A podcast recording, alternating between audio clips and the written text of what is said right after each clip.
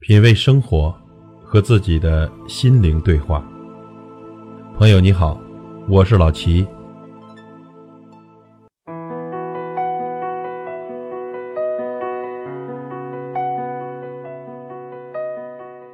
人生中最容易犯的四个错误：第一，处处跟别人比较。人生的缺憾呢，最大的就是跟别人比较。和高人比较呢，使我们自卑；和俗人比较，使我们下流；和下人比较，使我们骄满。外来的比较是我们心灵动荡不能自在的来源，也使得大部分的人都迷失了自我，障蔽自己心灵原有的氤氲馨香，不让无穷的欲念占据你的心灵。够用就好，是不错的生活态度。梅须逊雪三分白，雪却输梅一段香。当人们在吃到饱的自助餐厅放肆的吞食，那可真是一个可怕的景象。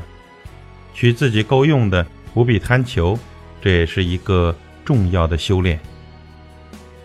第二，低情商的善良。美国作家马克·吐温说：“善良是一种世界通用的语言，它可以使盲人感到。”聋子闻道，可是低情商的善良却是一种变形的失声的语言，连正常人都感受不到它，更鲜少魅力可言。是啊，你的善良必须有点锋芒，不然呢，就等于零。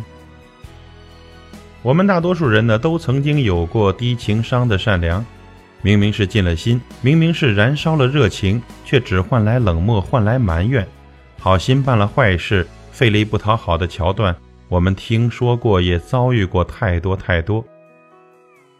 低情商善良的可怕之处呢，就在于它是别人的枷锁，亦是自己的刑具。因为呢，久而久之，原本醇厚的善良会被那几丝戾气所侵蚀，失去原本美好的模样。一个情商高的人，能够时刻令自己舒服，令他人愉悦。懂得在不动声色间完成自己的善意，知分寸守底线，即使在寒冬也能令身边的人如沐春风。而一个善良且自带高情商属性的人，是世间最难得的珍宝，是最耀眼的光束。善良是个珍宝，但更需要用高情商来点亮，有分寸地散发善意，遭遇尴尬巧妙化解。是他行走世间的一贯原则。他说：“唯有如此，双方才会开心，才会舒服，才会心安理得地享受着美好的情绪。无论是给予或是接受给予，都会从心尖上淌出暖流。这个世界就是这样，有善意，有热情，肯伸出双手还远远不够。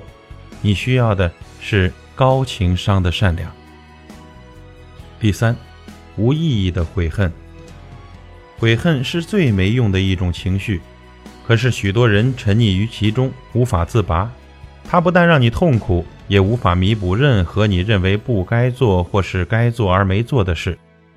重要的是呢，每次当他来临的时候，和他拉开距离，看着他说：“谢谢你的光临，这件事情已经过去了，我再做什么也弥补不了。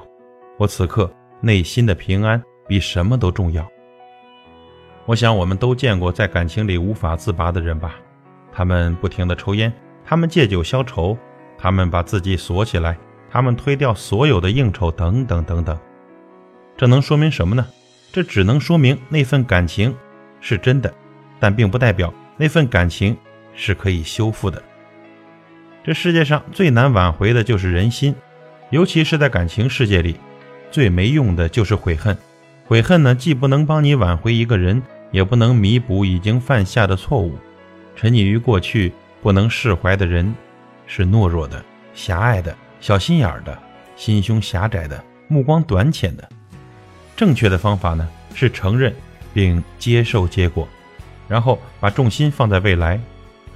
人生不如意是十之八九，真正有格局的人呢，既能享受最好的，也能承受最坏的。第四。无休止的抱怨。我们之所以会抱怨，无非是因为九个字：放不下、看不透、忘不掉。抱怨就好像嵌在身体里的一个毒瘤，它会随着你情绪的低迷而加速的扩散。治好它的唯一良药就是控制自己的情绪，不被情绪牵着鼻子走。我们常常会看到一些人在不如自己愿的时候，最常做的也是最容易做的事情，就是抱怨发牢骚，似乎呢这样就可以使问题得到解决，事情能够发生逆转。可是实际上呢，问题还是问题，它还在那儿，不解决便不会自己消失掉的。你的抱怨呢，只是在浪费时间，错失最好的解决时机。你需要做的是呢，赶紧冷静下来，分析问题，积极寻找解决或者挽回的办法。不要抱怨你受到的所谓不公平对待。有一个哲学理念说，存在的就是合理的。你所受到的待遇是有它存在的背景、条件和原因的。你不能控制他人，但你可以控制自己。你不能左右天气，但你可以改变心情，控制自己的情绪，学会做情绪的主人，是停止抱怨的最好良方。人生苦短，何必纠缠呢？朋友，以上人生最容易犯的四个错误：处处跟别人比较，低情商的善良，无意义的悔恨，无休止的抱怨，这些呢，值得我们用心去慢慢的体会。